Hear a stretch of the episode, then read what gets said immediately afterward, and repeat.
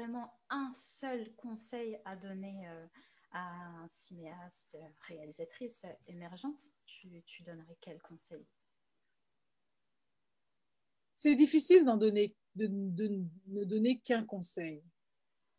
J'ai envie de dire que ce qui prend du temps en tant que réalisateur, quel que soit son âge, qu'en tant qu'artiste de manière générale, c'est de trouver sa voix, sa voix V-O-U-X, pas sa voix V-O-I-E, sa voix, son, son, son empreinte, sa signature. Je pense que c'est ce qui prend le plus de temps. Parce que euh, quand, on, quand on est artiste, on est dans une exploration constante. Et prendre le temps de s'explorer, de savoir quel type d'histoire nous touche profondément. C'est ça, c'est ça que je dirais. Parce que euh, surtout quand on démarre, on, on est dans, on participe à plein d'ateliers, on parle à plein de personnes qui nous donnent des conseils, qui nous disent tu devrais faire ci, tu devrais faire ça comme ça, etc. Mais finalement, on pense vouloir faire certaines choses et on se rend compte que bah, finalement, ce sont d'autres récits qui, émanent. Et ça aussi, c'est quelque chose que j'ai vécu. Moi, j'ai toujours eu ce fantasme, et je dis pas que je le ferai pas, mais j'ai toujours j'ai toujours, je me suis dit, quand j'ai travaillé sur mon premier roman, je me suis dit, la seule raison pour laquelle j'écris ce roman, c'est pour en faire un film. Et ce film-là, ce sera un film de gangster et euh, un film d'action, parce que moi, c'est tout ce qui m'intéresse. Et, je me suis aperçue que quand il a fallu que je réécrive ce manuscrit en scénario, ça ne sortait pas. Ça ne sortait pas. Euh, et que les seuls récits qui sortent, mais de mes tripes vraiment, j'ai pas envie de les pas envie de les écrire, j'ai pas envie de les raconter, mais elles veulent que je les raconte ces histoires. J'ai pas le choix, je suis obligée. Donc euh, je me mets au service de, mon subconscient quelque part. Et donc, c'est ça, j'écoute mon intuition, j'écoute ma, ma, petite voix intérieure qui me dit euh, euh, va vers ça. C'est ça le conseil que je donnerais à un cinéaste, qu'il soit émergent ou pas. Euh, on, a, on, est, on a tôt fait de vouloir se, se comparer à, à plusieurs personnes. C'est bien d'avoir des, des, inspirations. L'un des, des, cinéastes, moi, qui m'inspire le plus, c'est Andrei Tarkovsky. Et puis euh, Stanley Kubrick. Mais j'ai aucune prétention de faire du Kubrick ou du Tarkovsky. Néanmoins, ça nourrit mon imaginaire.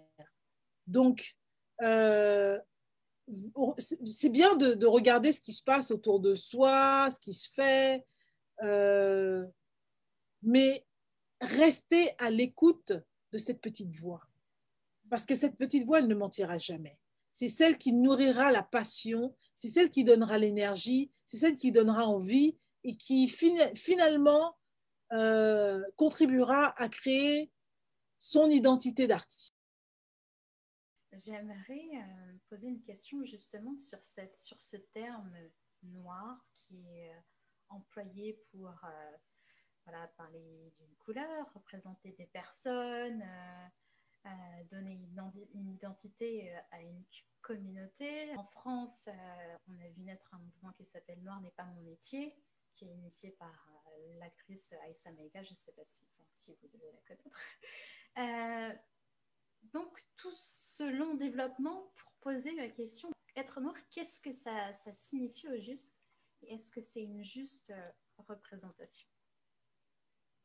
Je pense que ça me dérange foncièrement qu'on soit le seul peuple, qu'on soit les seuls peuples à être définis par une couleur de peau de manière erronée. Parce que jusqu'à preuve du contraire, les Noirs sont marrons, déjà d'une. C'est un terme, c'est un terme euh, qui a été fabriqué de toutes pièces par, euh, par des colons qui a décidé que notre histoire commençait avec l'esclavage, faisant fi de toute l'histoire du continent africain et non pas des régions africaines comme on dit, mais d'un continent riche euh, en, culture, en langue, en, civilisation, et que euh, dans le nouveau monde, si je m'exprime ainsi, tous, les,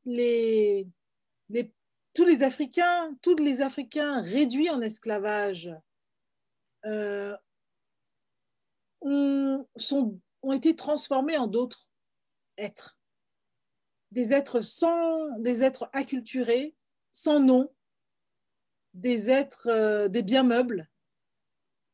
Et même lorsque l'esclavage a été aboli, euh, ça n'a rien changé, si ce n'est que euh, en 2021, on ne porte pas de chaîne.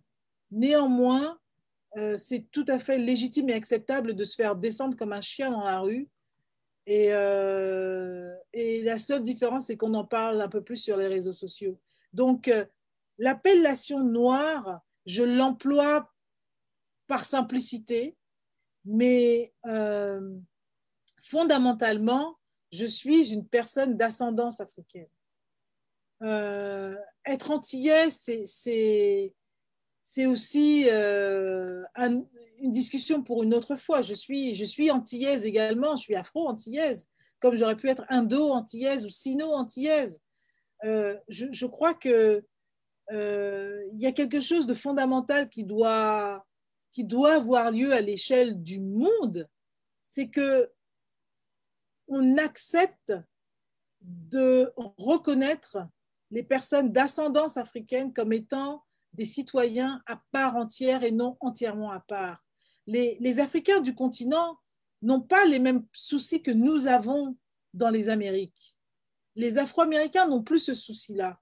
Ils sont passés par toutes les appellations possibles jusqu'à ce qu'ils soient African American pendant des années. Maintenant, ils sont juste American. Mais nous, dans les Antilles françaises, my God, on en est tellement loin. C'est.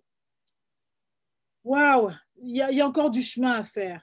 Et donc, je rectifie régulièrement parce que euh, parce que c'est important que les gens sachent que, tu vois, c'est comme si euh, j'avais en face de moi un homme blanc et que cet homme blanc, j'avais décidé que dorénavant, je le traiterais comme une petite fille de 5 ans et que quoi qu'il fasse, quoi qu'il dise, il ne sera qu'une petite fille de 5 ans à mes yeux, aux yeux de ma famille, aux yeux de la société, aux yeux du monde. Eh bien, non seulement cet homme va finir par se comporter comme une petite fille de 5 ans, mais va être complètement perdu parce que je l'aurais dérobé de son identité. Et c'est exactement ce qui se passe pour nous. Et c'est pour ça qu'il y a des choses outrageantes qui, qui sont permises à l'échelle du monde et qui sont juste balayées d'un revers de, de main lorsqu'il s'agit de noirs. Parce qu'un noir, c'est rien, finalement. Il y a des gens qui revendiquent et qui disent Oui, moi, je suis noir, je suis noir. Chacun voit midi à sa porte. Mais moi, je crois que c'est très, très important d'utiliser les bons mots pour définir les gens. Et, euh, et, ça, ça ne l'est pas fait. Et, et euh, le, le, le, langage, c'est le, le, le, fondement même d'une société, d'une civilisation. Donc, euh, moi, ça, ça, me, je trouve sidérant qu'à l'échelle de la planète entière, il y ait ce racisme universalisé à l'encontre des personnes d'ascendance africaine c'est pas juste quelque chose qui se passe aux États-Unis, au Texas. C'est pas juste quelque chose qui se passe euh, ailleurs. Ça se passe à Toronto, à Montréal, à Londres, à Paris, à Hambourg, à Bruxelles, au Brésil, partout où il y a des Africains d'ascendance africaine, des personnes d'ascendance africaine, c'est la même histoire. On est en dessous du dessous du dessous on est la diversité de la diversité dans la diversité. Et, euh, encore une fois, ces propos ne tiennent qu'à moi, mais je crois que euh, oui, à un moment donné, il faut en parler. Effectivement, noir n'est pas mon métier. Effectivement, euh, on, est obligé de, de, s'insurger contre, contre ça parce que, parce que moi, ça me, ça me fait mal au cœur quand j'entends des actrices euh, de haute voltige qui vivent exactement ce que moi je vis dans un autre pays Et, et, euh, et, je me dis, quand même, euh, c'est, il faut que ça change. Donc là, là, il y a un petit soubresaut là depuis le, le meurtre de George Floyd où tout le monde est là. Alors, alors ça va, ça va? Oh, je suis avec toi, je suis avec toi. Mais je dis, mais attends, mais il faut arrêter. Est-ce que vous pensez que le racisme existe depuis quatre mois? Parce que, au demeurant, c'est l'histoire de nos vies, c'est l'histoire de, la vie de nos parents et de nos grands-parents. Voilà. Donc, euh, euh, le, Sénégalais qui, vient à Paris, euh, on ne le traite pas comme un Sénégalais, on le traite comme un noir. Le, le, Camerounais qui va à, à, Bruxelles, on ne le traite pas comme un Camerounais, on le traite comme un noir. Et, c'est ça. Et, donc, je, crois que ce sont des sujets qui fâchent, mais qui sont nécessaires. Parce que nous existons et nous appartenons à, cette société, à ces sociétés. Et, j'ai envie d'ajouter que, par exemple, moi qui suis euh, guadeloupéenne, je suis née à Paris, j'ai grandi à Paris et j'ai vécu aux États-Unis. Et quand j'ai vécu aux États-Unis, je, je, dis, toujours que j'étais guadeloupéenne. Et on me disait, mais tu viens de Guadeloupe au Brésil, au Mexique, tu viens de, de Guadeloupe au Mexique. J'étais là, mais non, mais si, si, Guadeloupe. Alors, euh, je dis non, non, mais c'est pas Guadeloupe, c'est Guadeloupe. Et Guadeloupe, c'est dans les Antilles. Alors, on me disait, mais où ça? Alors, euh, je dis, t'as déjà entendu parler de Sainte-Lucie? Oui. T'as déjà entendu parler de Anguilla? Oui. De Antigua? Oui. Eh bien, entre les deux, de Dominica? Oui. Eh bien, entre les deux, il y a une petite île en forme de papillon, c'est la Guadeloupe. Et on disait, non, non, non, je connais pas. Et donc, on me disait, mais t'es né où? Je dis, mais je, suis née à Paris. Euh. Il dit, mais donc, tu es, parisienne. Et donc, j'avais ce genre de conversation tout le temps. C'était épuisant avec mes confrères américains. Donc, j'ai décidé à ce moment-là de dire, je suis française. Voilà, je suis française. Et, euh, et, à ma grande surprise, personne ne me questionnait quand je disais que j'étais française. Quand j'étais aux États-Unis, je vivais en Floride, personne ne me questionnait. À un tel point que les gens ne me demandaient pas d'où je venais, ils partaient du principe que je venais de New York. Parce que euh, New York, c'est une ville cosmopolite, si tu as un accent, tu viens de New York, fatalement. Et, euh, et d'ailleurs, c'est le seul pays où on ne me demande jamais d'où je viens. On sait que je ne viens pas de là parce que je n'ai pas un accent américain, mais on ne me demande pas d'où je viens. En revanche, le Canada, c'est le cinquième pays dans lequel je vis et c'est le seul pays où on me demande systématiquement d'où vient mon accent. Ah, mais tu as un accent. Ah, mais toi, tu viens d'où? Mais tu as un accent. Mais, ça, mais, cette discrimination, discrimination de l'accent, là, ça me fatigue. Dès que j'ouvre la bouche, on me dit Oh, j'entends un accent. Euh, tu dois venir de, quelque part. Et c'est systématique. Je ne comprends pas pourquoi. Je ne comprends pas pourquoi. Même quand je vivais en Angleterre, les British, ils ont un accent particulier. On ne me posait pas cette question.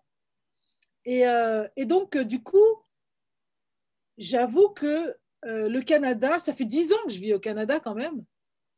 Et c'est quand même le seul pays dans lequel je me sens et je me suis toujours sentie immigrante et étrangère j'ai beau avoir un passeport canadien, je sais que ça me prendra plus de 10 ans, de 20 ans, de 50 ans pour qu'on m'accepte en tant que canadienne. Et ça, c'est ma réalité.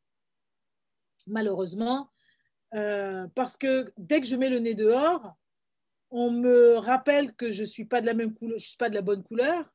Dès que j'ouvre la bouche, on me rappelle que je pars pas correctement. Et, euh, ça, ça ne m'empêche pas de, prendre ma place. Hein. Moi, je, me sens très bien là où je vis, il n'y a pas de problème. Je m'affirme, mais c'est juste que si je n'avais pas euh, cette carapace-là, je pense que ça m'atteindrait. Je pense que ça m'atteindrait et euh, j'ai vécu un épisode à un, moment donné qui m'a donné, qui m'a dégoûté foncièrement, qui m'a donné envie de quitter et je me suis dit non mais je vais pas partir. C'est pas, c'est pas, c'est pas, il en faudra plus. Et, euh, Cela dit, je trouve que le Canada, c'est un pays fantastique. C'est à Toronto que je me suis affirmée en tant qu'artiste, que je suis devenue moi. Et euh, Toronto m'a offert euh, l'opportunité de ma vie. C'est là où j'ai pu accomplir le rêve que je ne savais même pas que j'avais. Donc, le Canada me donne ça. Le Canada me donne ça et, je ne crache pas sur le Canada. Je dis simplement que malgré, euh, en dépit de toutes ces belles choses, il y a aussi ça qui se fait, qui, fait partie du, quotidien, de, tous les jours, faut composer, etc. Et que parfois c'est fatigant, parfois on n'a pas envie de justifier constamment, de dire ah, bah, tu viens, oh, where are you from? Ah, mais tu viens d'où vraiment, vraiment? C'est euh, ce qui fait que bah, je suis devenue un petit peu euh, euh, odieuse dans ma manière de répondre à ces questions-là, parce que quand on me dit tu viens d'où, je dis mais euh, ben, je, viens de, je viens de France. On dit mais tu viens d'où vraiment? Je dis mais tu disposes de combien de temps pour que je te fasse un cours d'histoire? Parce que, excuse-moi, moi, je, trouve assez aberrant que tu ne saches même pas qu'il y ait des Noirs français, des Français noirs. Et, et, là, ça tue la conversation. Bon, ça tue la vibe, Mais, euh, et voilà. Et, peut-être que c'est un peu rentre dedans, et peut-être que je devrais prendre des gants, etc. Moi, je sais que mon fils, par exemple, quand on lui demande, on lui pose la question Where are you from? Lui, il dit I'm from High Park. Et, et ça, ça, tue la conversation. on lui demande pas vraiment, vraiment, vraiment quoi. J'habite à High Park et que tu veux savoir quoi d'autre. et, euh, un jour, je vais reprendre son expression parce que je trouve ça vraiment euh, très, très bien. Euh, et, donc voilà, voilà, là je, je, je, je, dirais que il y a tellement de choses à dire sur euh, l'identité noire parce qu'il n'y a pas de il n'y a pas d'homogénéisation au niveau de, la définition. Tu sais, il y en a qui se définissent comme ci, il y en a qui se définissent comme ça. On est défini comme ci, on est défini comme ça. Et que finalement, euh, il n'y a que, que, que, la nationalité qui compte. Et euh, ça, ça, me fait rire parce que bon, moi, je suis canadienne euh, et travaillant dans le milieu du cinéma, j'ai développé il y a quelques années une, série qui portait sur une famille euh, torontoise, une famille afro-torontoise. Et quand j'ai été pitcher ce, cette histoire à, un diffuseur, sa réponse a été Ah, c'est mignon, mais nous, on cherche du contenu canadien. Alors j'ai eu envie de dire, mais euh, est-ce que que je propose, c'est pas du contenu canadien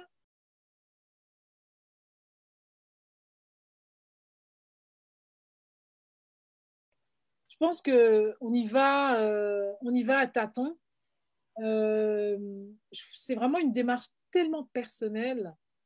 autant il y a des, il des, alliés, comme on les appelle, qui, sont là pour soutenir, etc. etc. Je pense que euh, à la décharge du plus grand nombre,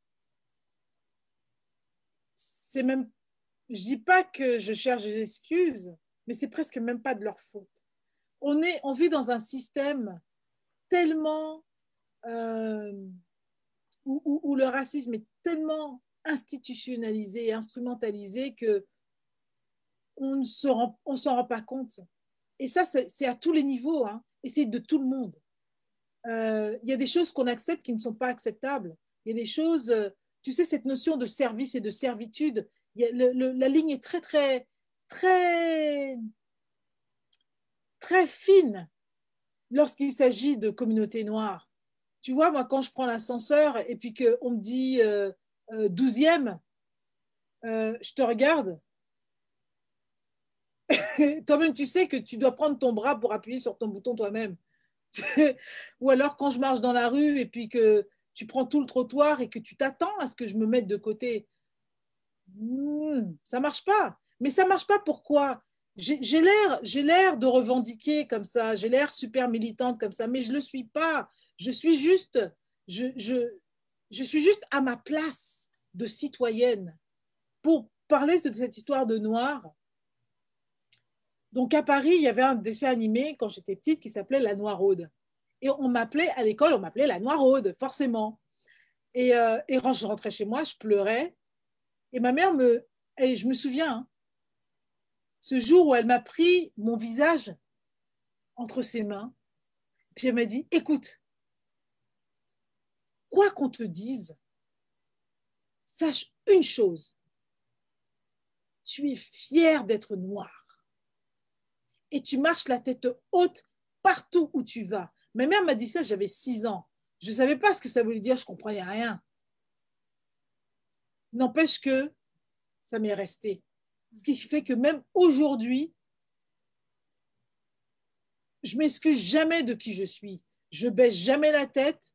Je, je, je, partout où je vais, je prends ma place. Et, c'est vrai que c'est un travail qui, qui, a commencé à la maison, c'est un travail que nous aussi, on a poursuivi avec nos enfants.